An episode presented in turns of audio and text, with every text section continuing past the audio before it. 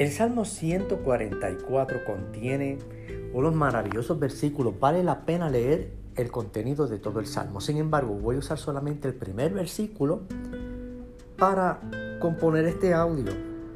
Mire cómo dice, bendito sea Jehová mi roca, quien adiestra mis manos para la batalla y mis dedos para la guerra. ¿Para qué estarían adiestradas las manos de aquel joven pastor David? ¿Sería solamente para tocar el alpa mientras velaba? ¿O tal vez para escribir cánticos y poemas como los salmos? ¿O tal vez para llevar la merienda a sus hermanos cuando estaban en el campo de batalla según relata la Biblia? Pues parece ser que aquellas manos, las de David, estaban adiestradas para toda tarea, tal vez doméstica, pero no para empuñar una espada menos para sostener un escudo y tal vez mucho menos para resistir el embate y el embiste de un ataque enemigo como el del gigante Goliat. De hecho, el relato nos dice que no pudo ni siquiera vestir armadura de batalla de Saúl en su primera batalla. Sin embargo, salió victorioso.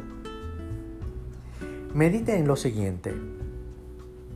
Aun cuando haya destreza sin adiestramiento, esa destreza puede resultar en, un peligro para aquel que la posee, o tal vez incluso en un peligro para aquellos quienes están alrededor de quien posee tal destreza.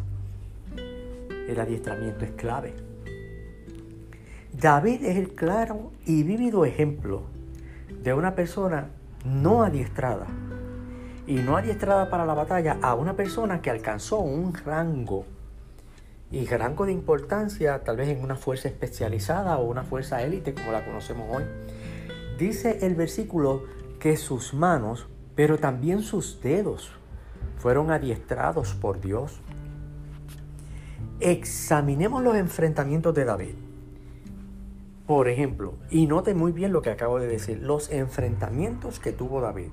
Antes de él enfrentar batalla, tuvo que ser adiestrado en cómo enfrentar. O sea, antes del desempeño en la batalla está el empeño para enfrentar la lucha.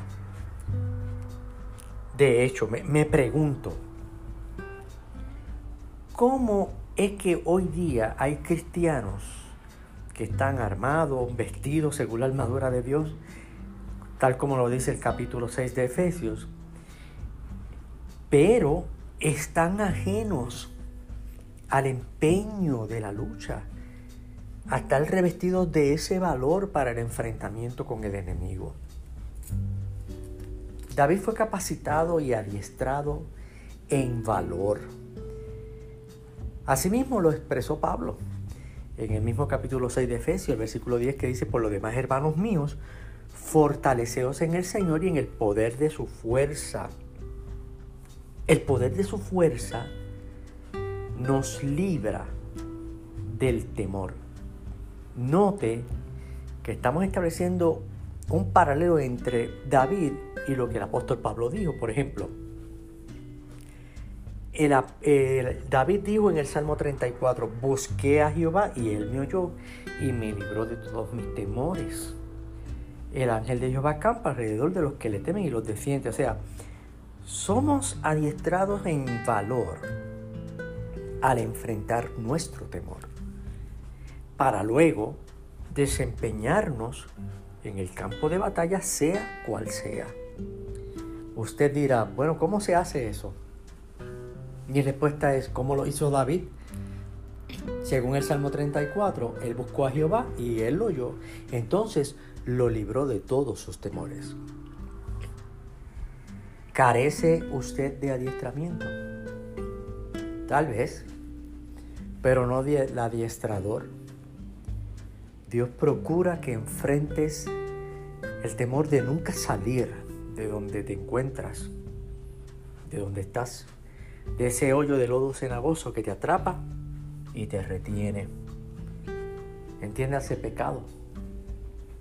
El Salmo 40 y me hizo sacar del pozo de la desesperación del lodo cenagoso. Puso mis pies sobre peña y enderezó mis pasos. Puso luego en mi boca cántico nuevo, alabanza a nuestro Dios. Verán esto mucho y temerán y confiarán en Jehová. Hay muchos que necesitan ser sacados de la desesperación, adiestrados en cómo enderezar sus pasos para ser libres del temor que nos infunde estar atrapados y retenidos en un pozo. Dios anhela, procura, insiste en adiestrarte, en fortalecerte en el poder de su fuerza.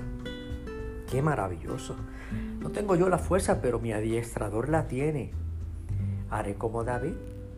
Buscaré a Jehová y él me orará y me librará de todos mis temores. Y así también seré, como dice este salmo, adiestrado en mano y dedo para la batalla. La paz de Dios. Shalom.